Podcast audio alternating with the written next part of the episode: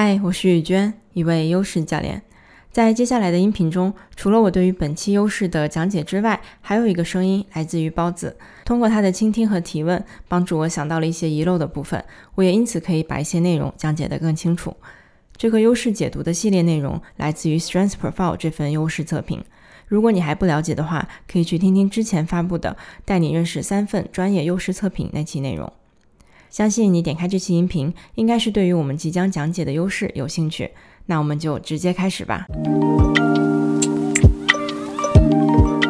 那我们现在看三个优势：道德感 （moral compass），然后平等 （equality） 跟判断力 （judgment）。这三个优势呢，我把它放在一起，因为它们定义上面我觉得很相似的。然后也是我觉得这套优势测评它的特点，就是它真的把我们能想到的这些优势分得特别的细，细到就其实它们都没有什么重叠或者打架的部分。所以这也是我希望把它们放在一起讲呢，大家能够去细微的体会到底这个优势指的是某一个点，然后呢，在你身上你就可以更加明确的去区分，有的时候你为什么那么想做某些事，或者那么不想做某些事情。我们先看道德感吧。道德感这个优势呢，它主要就是在强调对错的这个点，所以大家只需要知道说，如果你对于这种经常有一些事情，你不管是看新闻还是身边的呃环境里面发生的一些事，你的第一反应总是觉得，哎，这样做是不对的，这样是不好的，你会经常有这些偏道德相关的一些想法的话，那它就是在指这个道德感的优势能带给你的能量感会比较的强。那平等它是不太一样的，平等是更多的在乎，当你看到呃一个群体啊，或者是某某些人呐，某一个人呐，你觉得他好像被不公平的对待了，就是不有的时候是在人方面，可能你会更关注，就是有的人有没有被不平等对待、被欺负的这种感觉，或者有的时候是资源是事情，比如说你觉得这个资源分配不平等，或者说有一方会比另外一方更多资源这样的感受，就如果你经常会发现你在。呃，在一个环境里面，或者在接触的人身上，你会去观察，哎，有没有平等的地方？甚甚至有很多人，我遇到的是用在自己身上比较多，就是因为你总是在乎你有没有得到平等的对待，或者有没有呃，你做了这样的给别人有没有得到同样的反馈、同样的回馈？这样，所以我们如果发现你每一次细微去分析，你最在乎的那个点都是跟这种平等有关的话，那它就是这个优势所指的这种能量感的来源。最后看那个 judgment 判断呢，它其实，嗯，因为我们之前讲过一个优势叫做 unconditionality，那个是我当时说是无条件的意思，就是你会接受很多人，你不会去评判。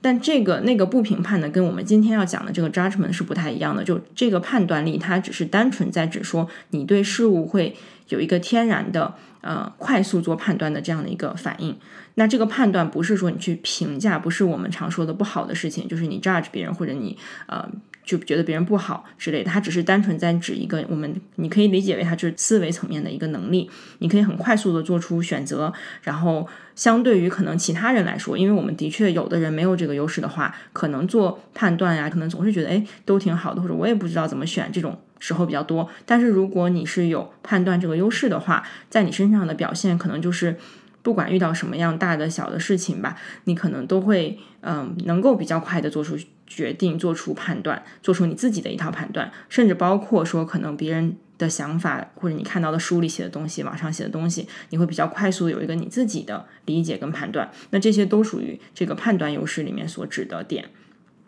所以我是希望大家，呃，在我们比较准确的理解它每个优势，它想让我们观察的那个。点在哪里？然后你去思考说，刚才讲的这几个点，你的内在能量的反应是怎么样的？如果说都是偏向，哎，一想到就要做这样的事情，你就很有能量，或者说你生活中经常不经意的去做这样的事情，甚至别人已经跟你反馈了说，哦，你好像是一个道德感很强的人，还是你很在乎公平公正这样的事情，有这样的反馈呢，都是在告诉我们说，我们天然对这样的事情是有这个能力跟能量的，那也就代表它是你的优势。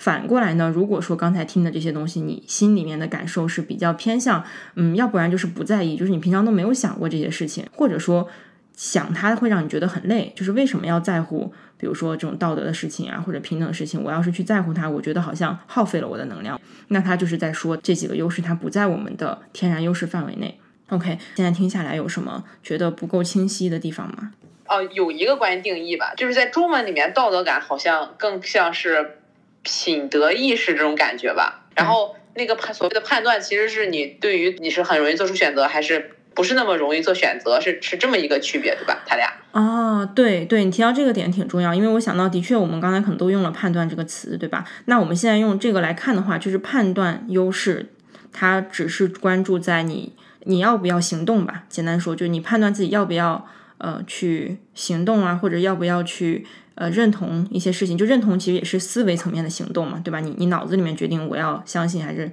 要怎么怎么样？就这个是判这样的一个能力，然后其他的道德感呢是判断对错。我们简单来说的话，然后平公平公正这个 equality 呢，它就是在判断是不是公平这样的点，这样会比较好理解。嗯，对对对对，这样我我，因为你一说道德感，尤其是当你测出来你你没有道德感优势的时候，你会有一种深深的可怕。但其实我觉得他他他可能还有一种意思，就是说你这个人更中立吧。就是你不是那种完全的，就这个东西是对的，这个东西是错的那种黑白两两面的那种状态吗？是吧？嗯，对。当然，这个其实它的一个就是说，就是你没有感觉，不在乎这样的事情，对吧？这是一种可能性。另外一种其实就是每个人原因就不一样，就为什么你没有，通常就跟你的优势有关。比如刚刚我提到那个 unconditional，如果我那个假设有一个人他的那个优势特别强，让他可以去无条件的接受，不管不同的人啊、不同的事情，他都。天然的就愿意去接受的话，可能他就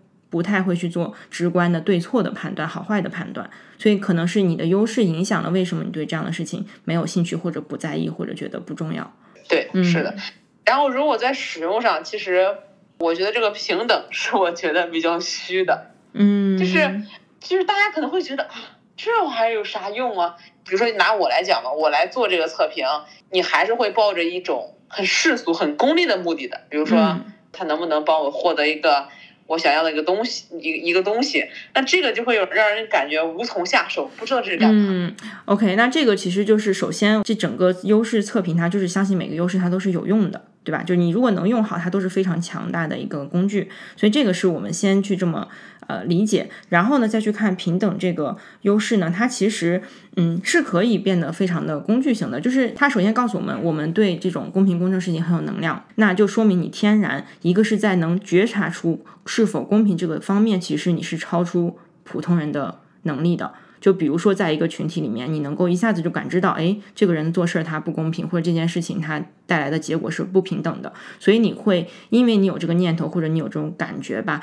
那你就，比如说你的工作，如果你可以在工作中做些什么调整的话，对吧？你可以达到让你，因为你的目的是让你舒服，就不平等会让你很不舒服，所以你可以通过做一些什么事情，让你舒服的同时呢，达到一些好的结果。然后其他，我刚我刚刚有想到的，就是说我遇到很多人，就是如果这个优势是你很强的优势的话，其实它就更偏向底层的东西，因为公平公正说明是你追求的一个，比如说跟你最终你想要达成的你的人生的目标是有关的，尤其是当你的优势里面还有比如说 mission，我们之前讲过意义感呢，这种 legacy 遗产的这种优势的话，那它很好用的一个方式就是确保说对你来说意义的事情，其实就是跟可能平等平公平。的这种这个方向是相关的，所以可能你做的工作，你每一天你要做的事，如果都能够让你感受到公平平等的话，那你就会一直处在一个比较高能量的状态里面。呃，我我听了你刚才的刚才的讲解，我第一反应是，哦，可能他对于当一个法官非常的有用，这是我的第一反应。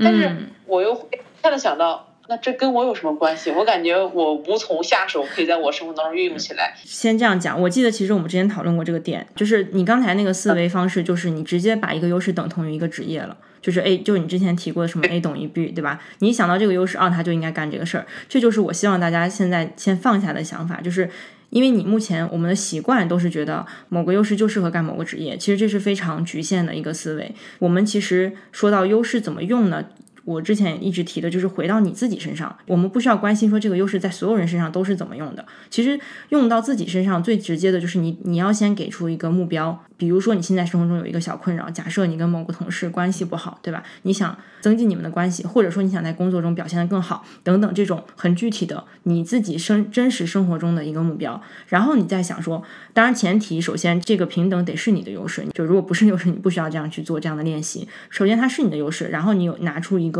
实实在在的。困扰你的点，一个是一个目标，然后我们再去想说，那在这个情况下，这个平等优势怎么帮助我？比如说增进到我跟这个同事的感情，或者怎么帮助我在工作中表现得更好？如果你用这样的问题去问自己，你就会发现一个角度是可以去行动起来的，去尝试的。我其实这样这样一说就顺起来了，就是把整个，呃，因为我是从最开始听这些一系列的优势听到现在嘛，然后也顺起来了其中的一些呃接下来探索的方式，就是先先上来，呃，我就会这么想。包括你看，这都是这都已经是，我觉得应该是第二次或第三次聊到类似的一个一个话题，但是我的那个我脑袋里面那个那个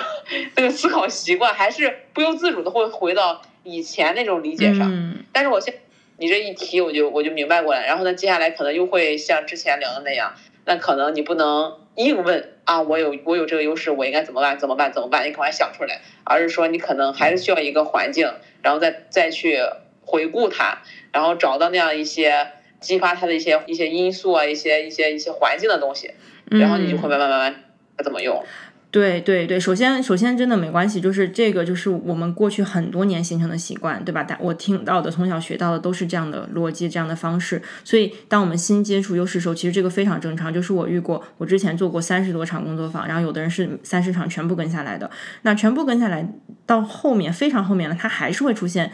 又忘记了哦，我们是要用这种方式来思考，他还是会回到以前的方式，然后觉得卡住了或者困扰了，然后我们再聊，他才。意识到哦，对，我们应该是这么去去尝试的。所以其实这是一个，嗯，就是一个新的习惯形成的一个过程，它一定是会花很多很多时间，然后一定是需要我们去呃不断的用各种方式提醒到自己。可能未来你真的去尝试的时候，你收获了比较好的反馈，然后你慢慢慢慢的这样的证据、这样的尝试的经验、正面的一些反馈累积多了，我们才能够比较顺畅的切换到一个新的这种方式上面。嗯。